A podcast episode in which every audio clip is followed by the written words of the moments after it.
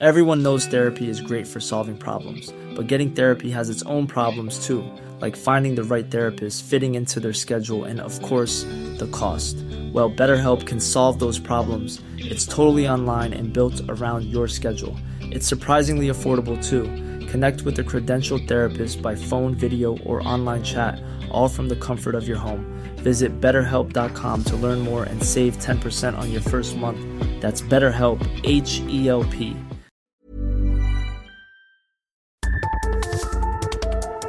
Las coordenadas de la información. Con Alejandro Cacho.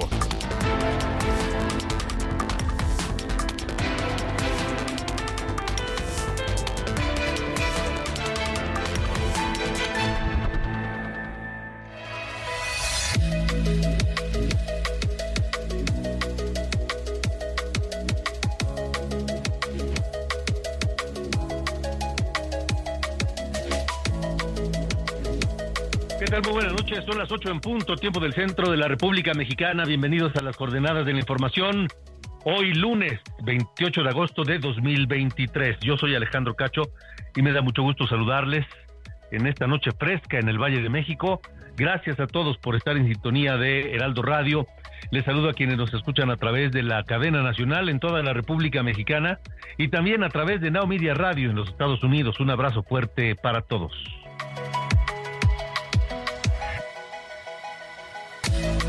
Yo soy Alejandro Cacho y les saludo a nombre de este equipo con Diana Bautista en la jefatura de información, Ángel Arellano en los controles, en la, en la producción general y Ulises Villalpando en los controles. Esta noche, en las coordenadas de la información, pues cómo les fue del regreso a clases, ya muchos millones, hay quien dice que 30 millones, hay quien maneja 24, 25, no importa cuántos, pero muchos millones regresaron a las clases, otros regresan mañana, otros así paulatinamente durante estos días.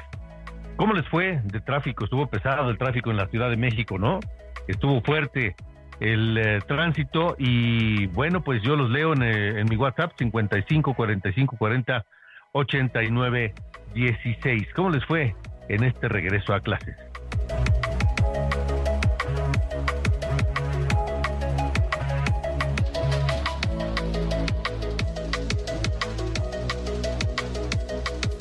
Bueno, también hoy arrancó el levantamiento de las encuestas que definirán quién será eh, él o la representante de Morena para la elección presidencial en 2024.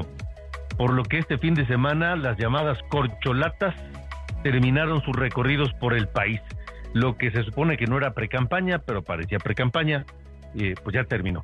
Del lado de la oposición, el dirigente nacional del PRI, Alejandro Moreno, reconoce que las encuestas no favorecen a la priista eh, a coordinar el Frente Amplio Beatriz Paredes, por lo que dijo el miércoles podrían tomar una decisión que favorezca al fortalecimiento del frente opositor. Es decir, Alejandro Moreno desliza la posibilidad de que se pueda eh, declinar, de que Beatriz Paredes decline en favor de Xochitl Galvez, es lo que dice Alejandro Moreno. ¿Cómo han funcionado los procesos de selección del candidato presidencial, tanto de Morena como del Frente Amplio por México?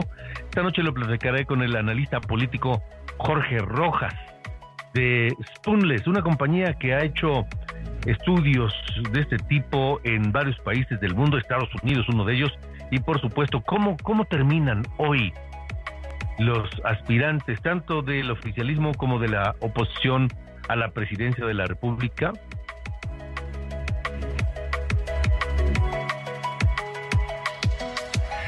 Además, hoy Heraldo de México publicó junto con Poligrama la nueva encuesta sobre preferencias electorales para gobernador de Chiapas. Le tendré los resultados de la encuesta y platicaré con la senadora Cecil de León, una de las mujeres. Hay cuatro mujeres del lado de Morena, que Morena tiene una enorme ventaja en Chiapas.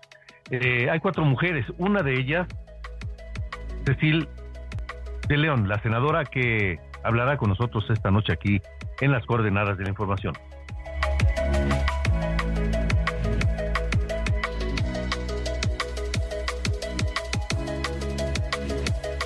Bueno, también la Suprema Corte de Justicia de la Nación presentó la propuesta de presupuesto para el ejercicio fiscal 2024 del Poder Judicial, en la que solicita un aumento de 4% respecto a los eh, eh, recursos asignados para este 2023. Ante la amenaza de la presidencia de la República y secundada por la Cámara de Diputados de reducir entre 15 y 25 mil millones de pesos el presupuesto del Poder Judicial, ahora solicitan este aumento de 4%, pero dice, dice la Corte, dice, haremos valer la Constitución ante los intentos de asfixia por falta de recursos. Es la advertencia que, que da la Corte y sobre esto platicaré hoy con el maestro Francisco Burgoa, abogado constitucionalista y académico de la UNAM. Así que no se despeguen esta noche de las coordenadas de la información. Arrancamos.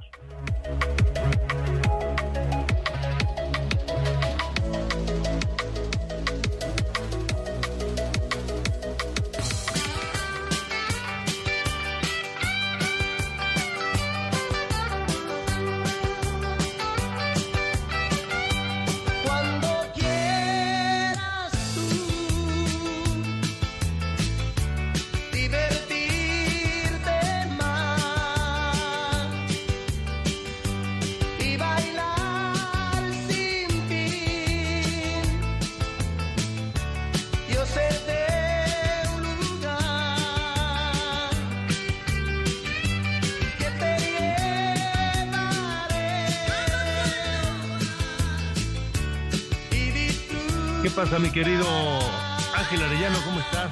Recordando hoy a Juan Gabriel, buenas noches. Efectivamente, Alejandro, muy buenas noches. Así es, hace siete años murió este cantante y compositor, uno de los más importantes de nuestro país, sin duda, Alberto Aguilera Valadez.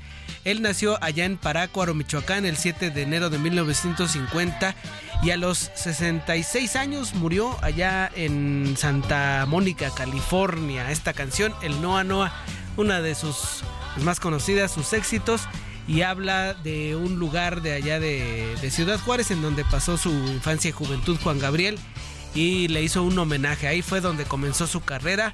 Este lugar que actualmente dicen ya es, pues, pues de después de haberse incendiado, lo demolieron hoy, es un predio realmente que es solamente usado como estacionamiento. Esta noche, Alejandro, vamos a escuchar a Juan Gabriel en un aniversario, el séptimo de su fallecimiento. Perfecto, Ángel. Entonces, bueno, gran noche musical hoy con Juanga. Así es, con el buen Juanga. Comenzamos. Así es. Gracias. Gracias.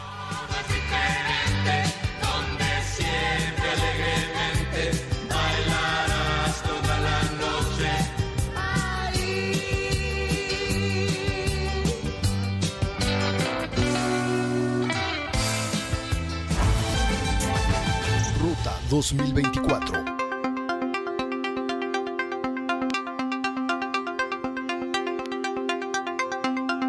Las 8 con 8, 8 de la noche con 8 minutos, tiempo del centro de la República Mexicana. Este fin de semana, los aspirantes a coordinar eh, los comités de defensa de la Cuarta Transformación, del lado de Morena, Partido Verde y PT, cerraron sus precampañas, que no se llaman precampañas, pero parecían precampañas.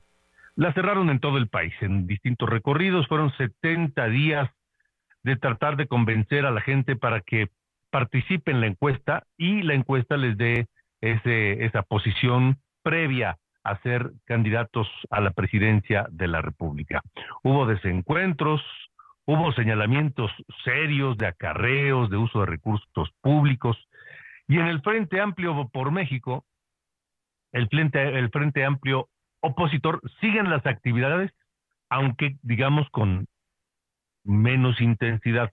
Pero además de eso, Alejandro Moreno, el presidente del PRI, desliza la posibilidad de que Beatriz Paredes decline en favor de Xochitl Gálvez. Vamos a las actividades, Iván Marín. Tras 70 días de gira, las corcholatas de Morena concluyeron con sus recorridos por el país. Desde la Arena Ciudad de México y acompañado de la Sonora Dinamita, Marcelo Ebrard agradeció a los simpatizantes que lograron llenar el recinto. Hoy iniciamos el camino para ganar las elecciones de 2024, para defender la cuarta transformación, para llevarla al siguiente nivel. El domingo en Veracruz, Claudia Sheinbaum ofreció su último evento masivo llamado De Fiesta con Claudia, además de compartir en redes sociales una serie de encuestas que la posicionan en el primer lugar. Nosotros, nosotros, nuestro movimiento es presente y es futuro de la nación.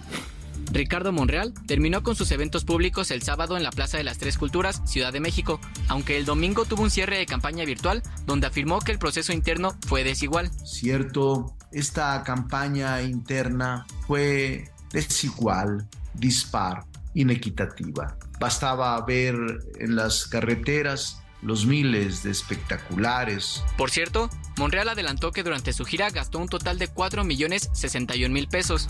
Desde el Monumento a la Revolución, Adán Augusto López terminó con sus asambleas señalando que realizó casi 200 en todo el país y resaltó que en el centro están unidos para que los conservadores nunca regresen. Desde Zacatecas, Gerardo Fernández Noroña del Partido del Trabajo reclamó nuevamente a Morena por las reglas que consideró absurdas y arbitrarias en la etapa final de la contienda. Manuel Velasco del Partido Verde culminó con su gira en la Expo Santa Fe, Ciudad de México, donde pidió a las demás corcholatas no perder el tiempo en luchas estériles, pues comentó, la batalla no es entre hermanos. En la oposición, el sábado en Yucatán se llevó a cabo el último foro del Frente Amplio por México encabezado por la panista Xochil Gálvez y la priista Beatriz Paredes. También inició el levantamiento de la encuesta interna del PRI, PAN y PRD.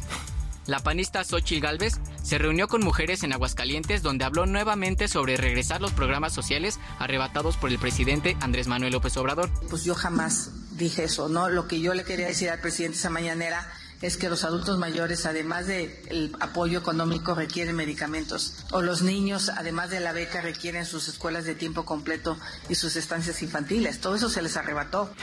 Finalmente, el líder nacional del PRI, Alejandro Moreno, dijo que las encuestas no favorecen a la candidata priista Beatriz Paredes, por lo que aseguró que su partido está en una reflexión y apoyará a la candidata más competitiva. Bueno, eh, hemos visto que las encuestas no la favorecen, estamos trabajando, pero siempre el partido buscará la unidad y el trabajo del Frente Amplio por México. Esa es nuestra convicción y es nuestra responsabilidad. Y el partido desde estos días está haciendo una reflexión profunda para tomar la mejor decisión siempre.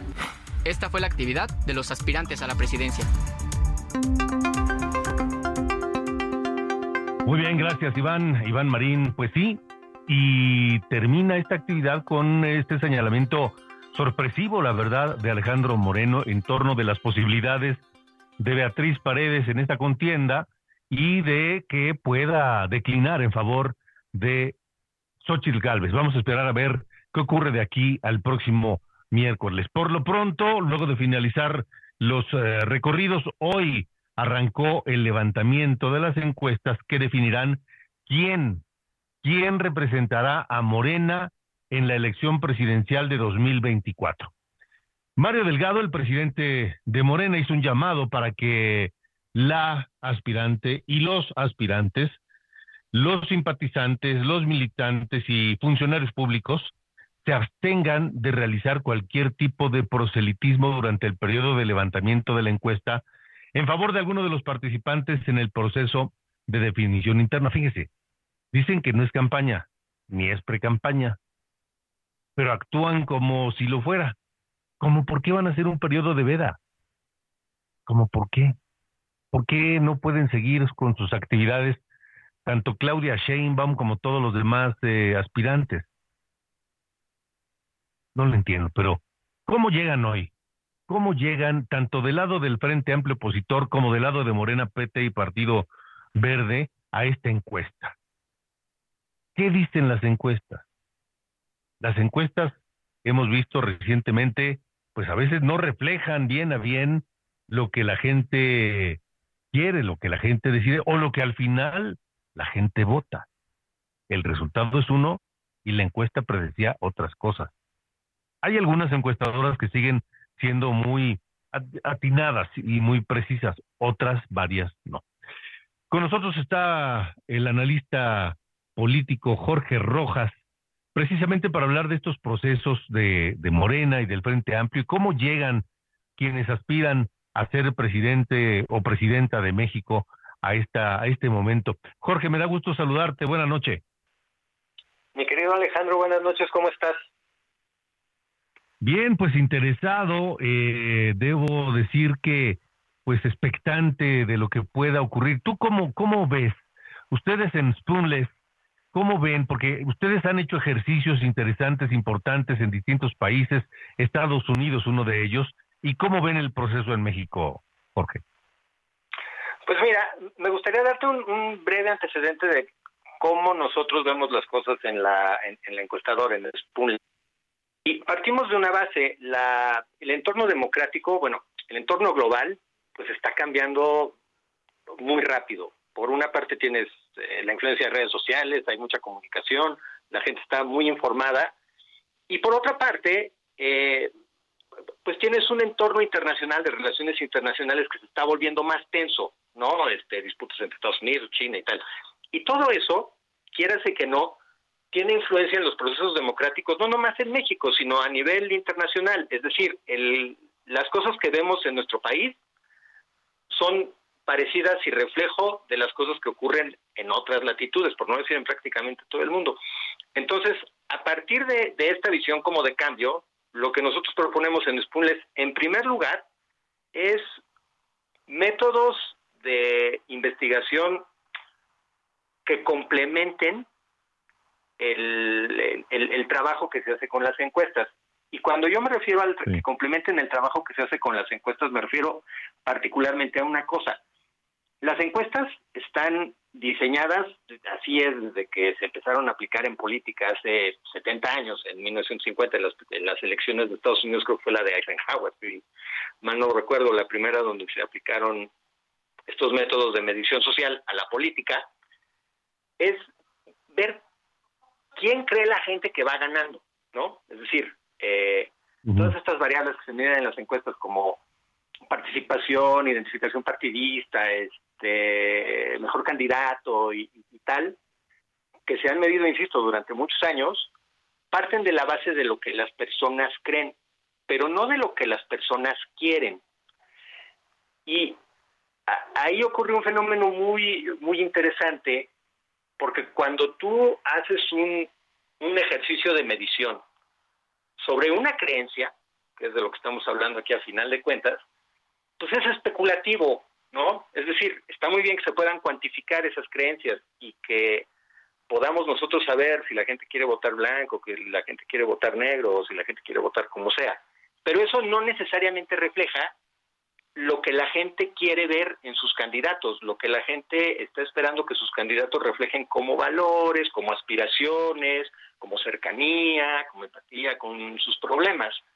Eh, entonces, para concluir la idea, en este punto, se trata de decir, no es que las encuestas estén mal, es que hay un proceso político que hace que las encuestas reflejen una realidad que es especulativa y por lo tanto se presta a hacer manipulaciones. Nosotros queremos aportar datos e información que, que contrarresten eso. Ok, a ver, entonces lo que me estás diciendo es que en esta democracia que vivimos hoy, eh, participan candidatos, digamos, que no necesariamente eh, fueron electos por la gente, sino por solamente los partidos. ¿Y cómo queda entonces la encuesta, eh, o las encuestas de tanto la alianza de Morena, PT y Verde como del Frente Amplio? ¿No se supone que serán los ciudadanos quienes elijan a los candidatos o candidatas? No, pues esto no es una suposición, esta es la realidad. Los, ciudadanos, a través de estos dos métodos, uno directo y uno indirecto, van a elegir quién es ese candidato. Pero no tuvieron opinión en la formulación de esos proyectos. Es decir, de un lado, en el lado del, y ahorita hablamos con más detalle de esto, pero en un lado, del lado del frente, pues más o menos quien se quiso escribir, se inscribió y dijo, ah, pues levantó la mano y pues a mí me late, yo creo que puedo hacerla bien y ahí se metió, ¿no? Y del lado de Morena, pues hubo un gran elector que dijo, pues son estos cuatro, esta señora y estos cuatro, estos tres señores los que van a competir. Y nosotros como electores, pues nos quedamos con esas elecciones que hace alguien más por nosotros. Y en, este punto a mí me gusta recordar lo que decía Giovanni Sartori, el, el, el politólogo italiano, ya fallecido, que la democracia para perfeccionarse debería de pasar de un proceso de elección de candidatos, que es lo que tenemos hoy, y no es que esté, no es que eso esté mal, a un proceso de selección donde las personas pudieran justo expresar estas ideas de lo que a ellos les interesaría ver en un candidato.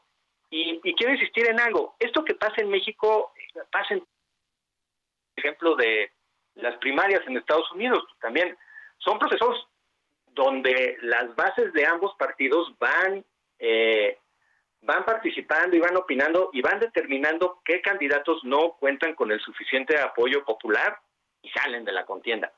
Pero ninguno de esos candidatos parte de una base de que su propuesta o su personalidad o sobre todo sus características personales como personajes de poder, mujeres y hombres, vayan a estar en capacidad de responder a las aspiraciones, a las preocupaciones y a, en última instancia, pues a las necesidades de las personas que van a votar por ellos.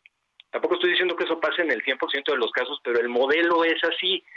Y pensando que estamos en un, en un momento de pues, complejo, ¿no? Para, para la democracia en muchas latitudes, no necesariamente aquí en México, pero en muchos lugares, pues es importante empezar a generar estos espacios de mayor participación donde la gente se pueda volcar y decir, oye, mira, estos señores que tú dices están muy bien y estas señoras también están muy bien, pero a nosotros nos gustaría esto. Y que las decisiones políticas de quiénes van a ser los, los representantes de una coalición o de un partido en un proceso electoral estén más apegados a la realidad de la gente y no apegados a la, a la realidad o a las necesidades de los partidos. Porque a final de cuentas, doy un dato, que acaba de salir recientemente, Latinoamérica es como el menos del 40% de las personas estamos eh, satisfechos con la democracia. En México, Argentina y no me acuerdo qué otro país, el porcentaje es de 37%, es muy bajo, uno de cada tres. Y eh, eso obedece a muchos factores, pero uno de ellos obedece a que cuando tú llegas a la boleta y ves fulana, sotano, perengano, partido tal, partido tal, partido, ninguno de esos necesariamente refleja tus necesidades y tus aspiraciones. Y esto, estoy seguro que lo has escuchado en más de una ocasión, pues la gente va y vota por el menos malo. Yo creo, bueno, yo creo, nosotros pensamos que votar por el menos malo no es el mejor escenario para un desarrollo democrático sano.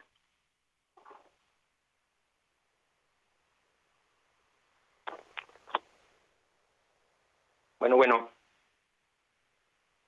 te decía Jorge, sin duda, y que son importantes las expectativas, porque cuando las expectativas es votar por el menos malo, el, piso, o mejor dicho, el, techo es muy bajo, ¿no? Sí, también es una cuestión como de expectativas ciudadanas, ¿no? La gente se vuelve, se vuelve conformista. Y mira, aquí en México tenemos un buen caso de, de estudio no de, no de nosotros, pero como un buen caso para el análisis, el Bronco en Nuevo León. Cuando fue la elección allá de, esta elección fue en qué, 2007, no, no recuerdo exactamente. Pero bueno, cuando fue la elección del Bronco, sí. los electores neoleoneses, perdón, estaban, pensaban que iba a ganar el PRI, su candidata Ivonne. ¿Por qué? Pues porque Ivonne representaba la continuidad del gobierno anterior, porque Ivonne tenía todo el respaldo del PRI, porque el PRI en aquel entonces era una marca con mucho peso y mucha presencia y mucha proyección, y pues porque Ivonne también era una buena candidata, y de pronto sale el Bronco. Y el Bronco empieza a hacer sus cosas ahí y empieza a crecer, pero no lo suficiente, y el día de la elección, ¡pum!, resulta que gana el Bronco. ¿Por qué pasa eso? Hay muchos factores, pero el principal y del que a nosotros nos interesa hablar es porque el Bronco, el Bronco sí cumplía con estas condiciones de, acercamiento con el electorado. Es decir, el Bronco representaba cosas que la gente estaba esperando, que la gente quería, la gente quería un candidato bragado, echado para adelante, que, le dijera al PRI, no, pues esto está mal, esto está mal, esto está mal. O lo que en su momento fue Vicente Fox también, ¿no? Fox es otro muy buen ejemplo de alguien que, que cumplía, quizá no tanto como candidato, sino, o sea, su personaje cumplía muy bien con las expectativas de, cambio, aunque ahí e, ese es un caso de, análisis muy interesante porque también fue fue como que él llegara en un momento preciso, ¿no? Cuando empezaba aquella ola democrática. Jorge, nos van a cortar, nos van a cortar, pero te agradezco mucho que nos hayas eh, tomado la llamada esta noche. Bueno, no, al contrario, gracias a ti. Hasta luego, buenas noches. Vámonos a una pausa y regresamos.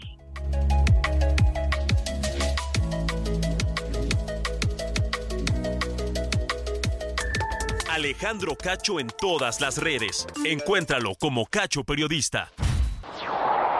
Las coordenadas de la información. Con Alejandro Cacho.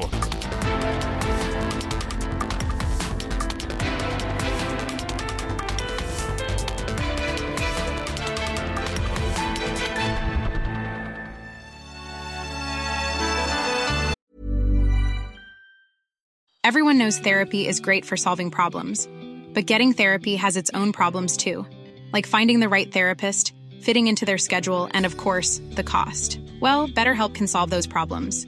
It's totally online and built around your schedule. It's surprisingly affordable too. Connect with a credentialed therapist by phone, video, or online chat, all from the comfort of your home. Visit betterhelp.com to learn more and save 10% on your first month. That's BetterHelp H E L P.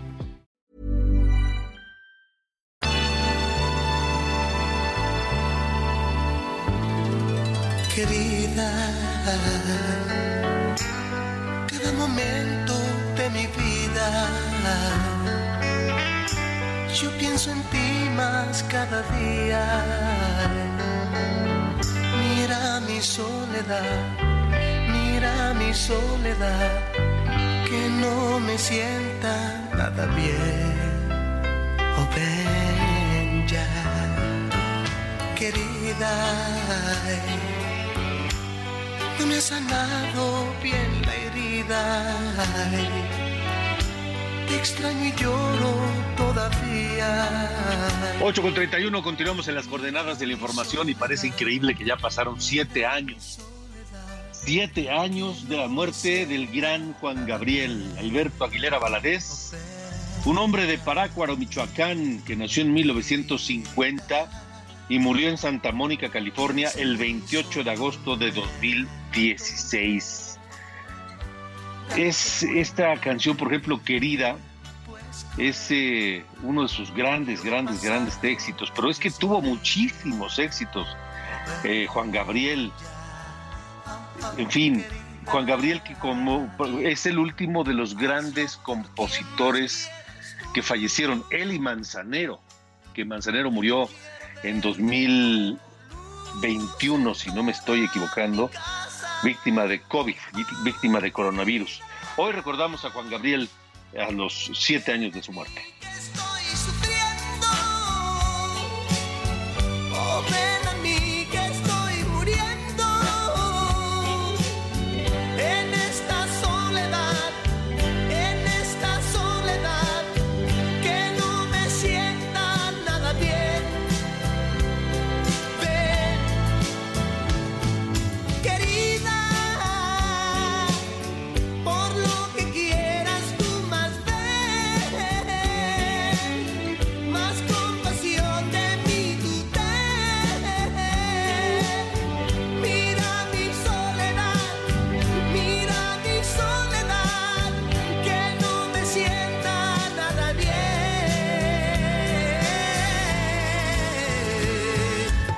Alejandro Cacho en todas las redes. Encuéntralo como Cacho Periodista.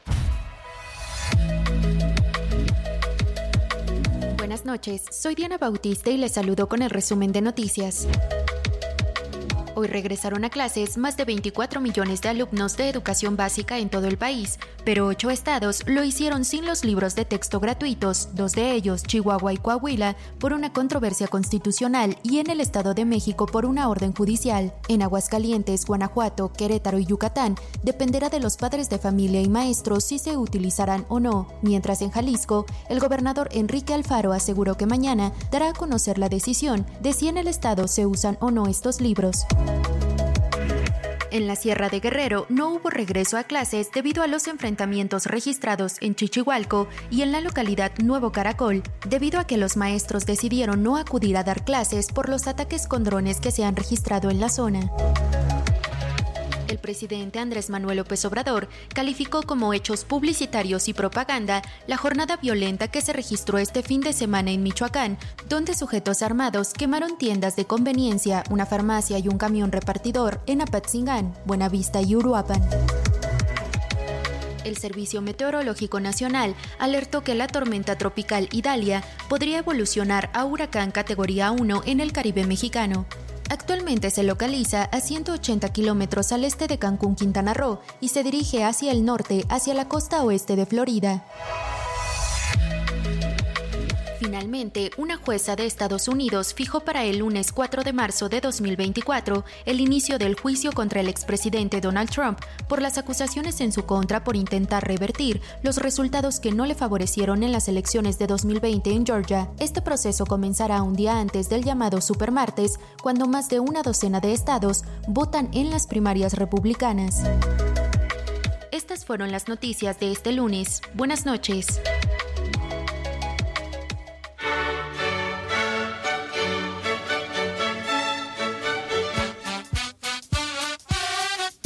Querido Carlos Allende, ¿cómo dice que le va en este lunes? Todo muy bien, señor Cacho, aquí desde el Centro de Operaciones de Heraldo Radio. Eh, hoy, digo, eh, mira, tú que eres un eh, ávido, este, no sé, pues, usuario del término bon ¿no? Sabes que pues viajas, ¿no? Y te vas a comer a buenos lugares, incluso hay unos que chance tienes ubicadillos, ¿no? En varios, en varios puntos específicos como de carreteras, tipo la barbacoa de Santiago y demás. Bueno, para cualquiera que haya ido al, eh, bueno, usado la carretera México-Pachuca, ya ven que en algún, eh, en varios kilómetros hay como estos toldos gigantescos eh, bicolores, normalmente rojos y naranjas, o que indican que ahí o sea, está la barbacoa, ¿no? Pues la barbacoa, una parte es allá en Hidalgo. Y em, pues hoy nada más voy a compartir una nota que se publicó en varios este, diarios de circulación nacional de un puesto que está cerca de, les digo, en la México Pachuca, a la altura de Los Conos, no sé si ubiquen por allá, pero uno que de repente va a Pachuca sí. Em, pues resulta que un puesto de esos en Tizayuca, Hidalgo, me lo desalojaron por no tener primero el permiso de venta, ¿no? Porque digo, uno pensaría que estos son lo más informal que hay en la vida, pero existen, ¿no? Los permisos de venta para este asunto. Y todo, digo, se armó ahí la de Santo Cristo, ya saben, y al final Parece que encontraron, eh, vamos a decir, cadáveres de animales que no eran borrego. ¿No? Entonces, eh, pues ya como que la... cadáveres caninos. sí, cadáveres caninos ahí cerca del lugar. Eh, y no estaban enteros, ¿no? Entonces, pues uno, la suspicacia, ¿no? Siempre haces la broma de, ah, que la barbacoa de perro y no sé qué. Bueno, Em, parece aquí que este, en este lugar se lo tomaron con un poco, un grado de seriedad extra de lo que en realidad merece un chiste. Em, y pues nada, también, además de desalojarlos, digo, ellos dicen que la, que la presidenta municipal la trae en contra de ellos, ¿no? ya sabes, Susana Ángeles se llama, eh, que la trae en contra de ellos y tal, pero pues digo, difícil explicar cuando las fotos ven claramente que eh, un, borrego no tiene el hocico tan largo. Entonces, pues sí está como de chale, güey. pero en fin, yo por eso luego soy muy, muy selectivo, medio mamucas con, pues, ¿dónde, dónde se para uno, no? Al, lado de la carretera para, este... sí, sí, sí, Para, para ingerir los sagrados alimentos. Sí, hay que tener alguna, alguna precaución. Pues varias, sí, es cierto. pero para esto, pero luego ah, salen, con, con, sorpresillas. Pero bueno, nada más con lo que, nada más aguas, si van a la México Pachuca, no se paren en los, en los puestos así de a gratis o al menos dense una vueltecilla para pues, verificar, ¿no? De, oye, pues, ¿dónde está? La lleven, lleven, a ver, si no ven ningún perro cerca, desconfíen. Sí, esa es, esa es una buena medida, siempre es una gran medida. ¿No? Bueno, está bien, señor. Dale, fuerte abrazo. Gracias, igual.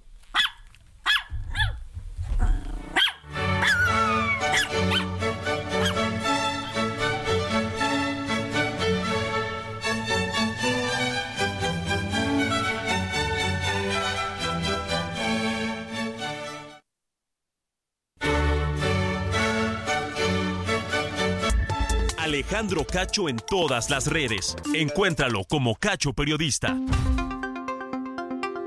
Bueno, Heraldo de México publicó hoy una encuesta de poligrama sobre las preferencias electorales para gobernador de Chiapas. La vez anterior, que no, si no recuerdo mal, fue la semana pasada que publicamos una encuesta sobre este mismo, esta misma gubernatura, resulta que el mejor posicionado era Zoé Robledo. Y Zoé Robledo, pues ya no está. Ese mismo día dijeron que ya no iba, desde Palacio Nacional dijeron que no, que no estaba interesado en participar en la elección para gobernador de Chiapas y todo cambió. Por eso esta, esta encuesta del día de hoy y vámonos primero por la preferencia partidista. A la pregunta de si el día de hoy fuera la elección para gobernador de Puebla, ¿por cuál partido votaría? El 51.2% de la gente en Chiapas dijo que por Morena. El 10.8% dijo que votaría por el PAN. El 6.2% por el PRI. El 4.5% por el eh, Partido del Trabajo. Y el 2% por el, por, el, por el PRD. Ahora, Ojo, vámonos a poner los nombres y los eh, partidos. ¿Quién le gustaría que fuera el candidato de Morena a la gubernatura? 19.8% dijo que el senador Eduardo Ramírez. El 16.3% dijo que Manuela Obrador. Sí, sí, le suena, le suena. Es prima del presidente López Obrador. El 12.1% dijo que votaría por la diputada Patricia Armendáriz. 11.9 por Sacil de León, que es senadora del Partido Encuentro Social, el 7.2% por Plácido Morales, magistrado presidente del Tribunal Federal de Conciliación y Arbitraje, y el 6.9% votaría por Rosa Urbina, que es la presidenta municipal de Tapachula. Ahora, ¿quién le gustaría que fuera el candidato a la alianza PRI-PAN-PRD a la gobernatura? Paco Rojas, del PAN, 20.1%, Rubén Suárez, del PRI, 13.8%, Willy Ochoa, priista también, 8.9%, y el 57% dijo que por ninguno de ellos. Ahora, el Partido Verde, que tiene una presencia importante allá en, Chiapas, hay que recordar que el Partido Verde fue el primer, eh, que Chiapas fue el primer estado que gobernó el Partido Verde. Bueno, ¿quién le gustaría que fuera candidato del Partido Verde a gobernador de Chiapas? Luis Armando Melgar, diputado federal, Luis Armando Melgar, 18.3%. Jorge Luis Yaven o Yaven, 14%. Eh, la diputada Valeria Santiago, todos ellos del Partido Verde, 11% y el 54% dijo que ninguno de ellos. Esta mañana en Heraldo Televisión platiqué con la senadora Sacil de León sobre esta encuesta y aquí lo que nos dijo. Pues eh, viendo los números de esta encuesta que publica Heraldo de México, ¿qué nos puede decir? Pues mira, ahorita eh, Sacil está enfocada en este proceso interno de la de quien será la próxima coordinadora de los comités en defensa de la cuarta transformación. Yo creo que en su momento vendrán los estados y habremos de participar en este, eh, eh, pues en esta escenario, este proceso interno del movimiento que hay que recalcar y reconocer que en el proceso de Morena pues van a elegir las chiapanecas y los chiapanecos quienes sabremos o no de participar y me parece que, hay que hacer mucho hincapié en que este proceso que está eh, haciendo el movimiento pues nunca antes un partido lo había hecho. Y como dice el presidente de la República, pues ya se acabaron los dedazos, porque unos cuantos en una cúpula de poder decidían quiénes habrían de ser o no los candidatos o candidatas. Yo creo que lo que tenemos que celebrar en estos procesos que están por iniciar es obviamente cómo se ha democratizado el elegir a quienes habrán de participar o no. Yo este, estuve revisando por la mañana las encuestas que publicaron eh, yo traigo otros datos, como dice nuestro presidente, pero bueno, ya, ya, ya más adelante este, entraremos en esa, en este proceso. Ahorita estamos enfocados en, en apoyar el proceso que tiene, que encabeza la doctora Claudia Sheinbaum Pardo y en Chiapas estamos haciendo lo propio. Bueno, ya se terminó el día de ayer, terminamos con tres asambleas, querido Alejandro, y, bueno, aquí en Chiapas te puedo decir que, que la doctora es quien aventaja en las encuestas para coordinar los comités en defensa de la cuarta transformación. Ahora, eh, dentro de los nombres que maneja la encuesta de Poligrama Geraldo de México, hay cuatro mujeres. eh, cuatro mujeres y dos hombres que aspiran a ser eh, candidatos a, o candidatas a gobernar Chiapas. Y usted es uno de los perfiles fuertes dentro de las mujeres, senadora. Sí, Alejandro, pues mira, vamos a cumplir en agosto del 2024 eh, que en un acto inédito las chiapanecas y los chiapanecos decidimos eh, anexarnos a México como federación y en estos 200 años, Alejandro, nos han gobernado 130 gobernadores hombres, entre electos por elección popular, interinos y sustitutos. Nunca una mujer ha tenido la oportunidad de gobernar este hermoso estado de Chiapas y yo creo que sería un buen festejo de bicentenario y dándole otra, dándole una oportunidad a una mujer de tomar las riendas del estado, pero te, te vuelvo a repetir en su momento en donde se abran los procesos internos del movimiento, habremos de participar las que tengamos esta aspiración. De acuerdo. Senadora Sacil de León, gracias por haber tomado nuestra llamada. Al contrario, Alejandro, muchas gracias. Un abrazo fuerte.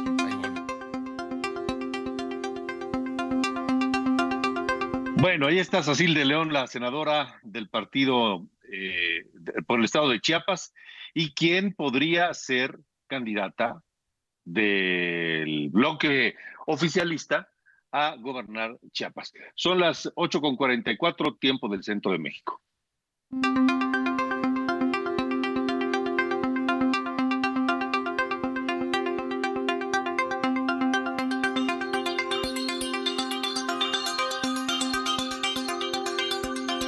Bueno, la Suprema Corte de Justicia de la Nación presentó la propuesta de presupuesto para el ejercicio fiscal 2024 del Poder Judicial de la Federación, en la que solicitó un aumento de 4% respecto a los recursos asignados para este 2023.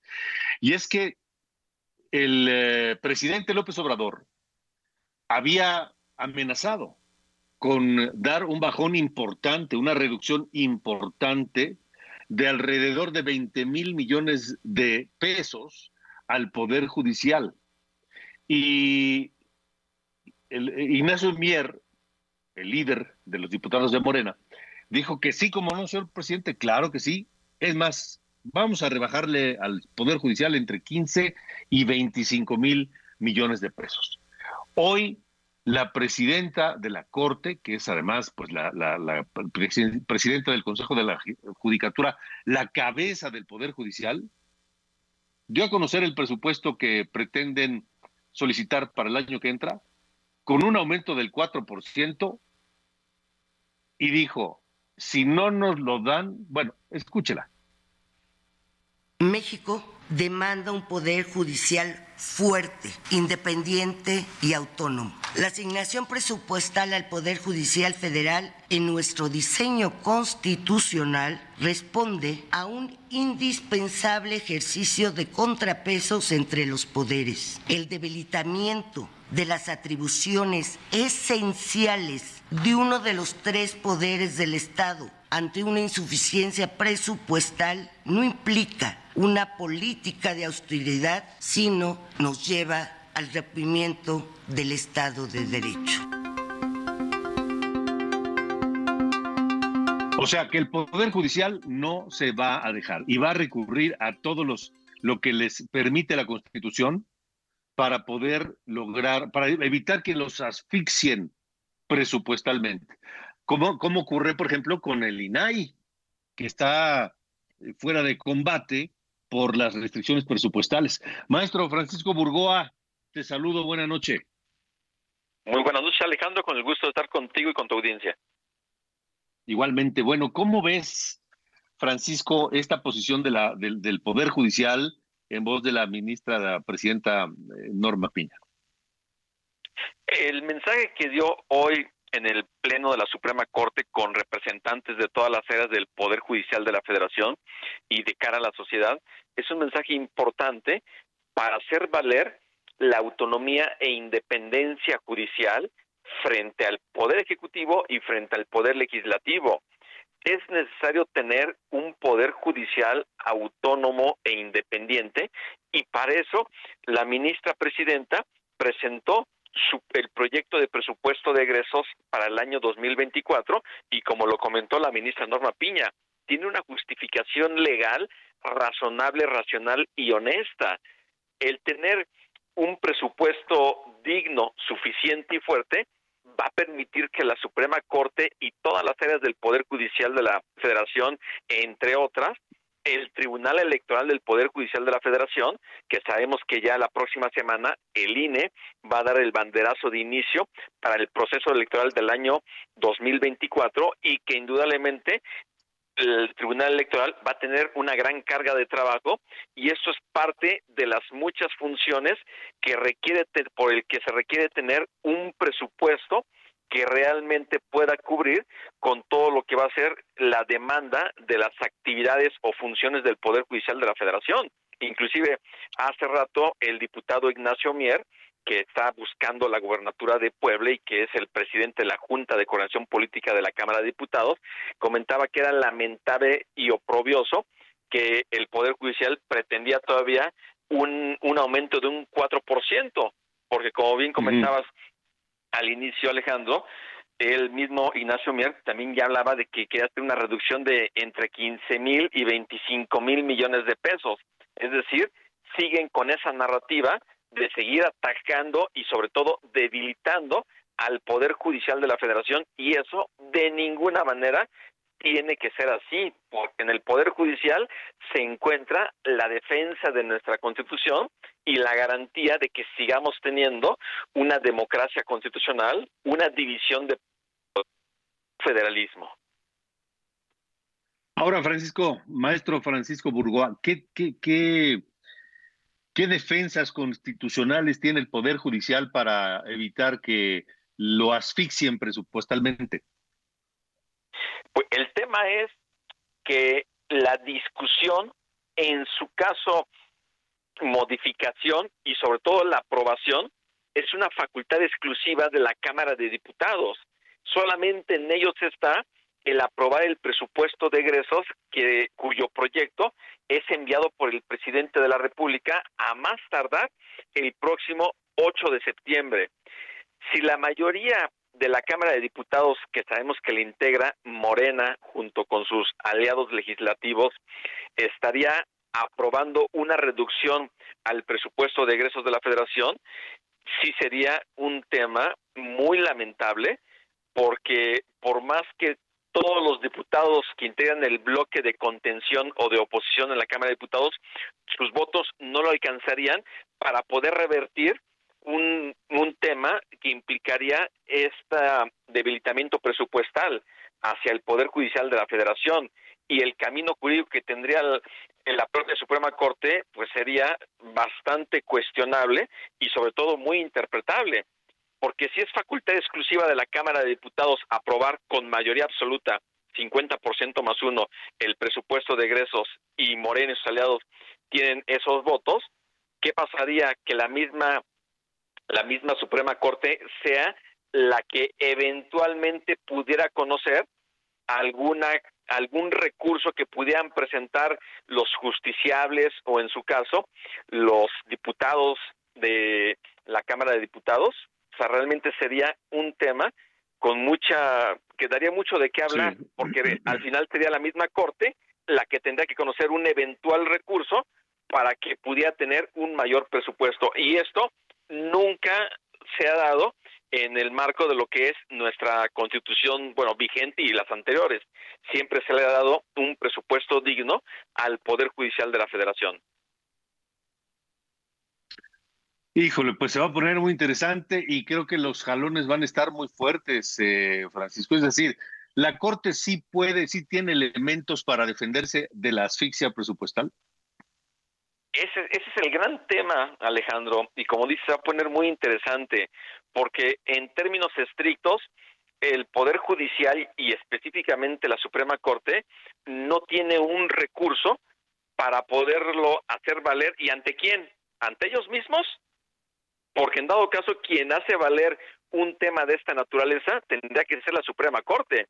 La última vez que se controvirtió de forma expresa el presupuesto de egresos de la Federación, no sé si lo recuerdas ahí Alejandro, fue en el año 2005 con Vicente Fox.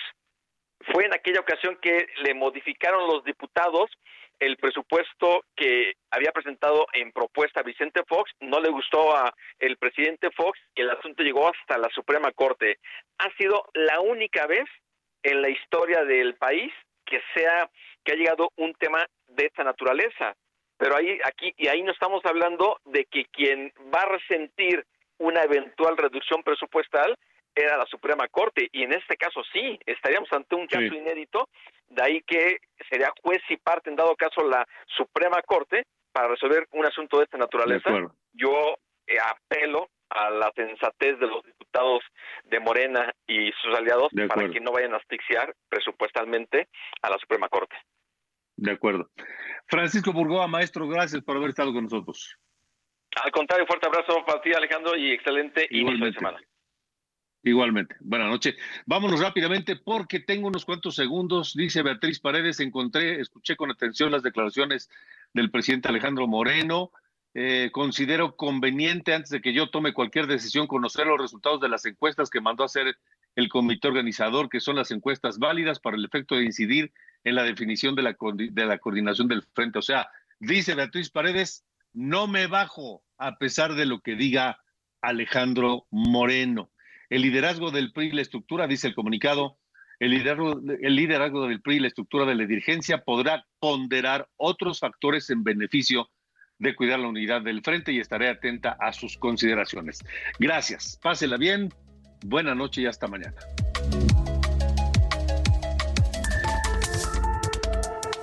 Esto fue Las coordenadas de la información con Alejandro Cacho.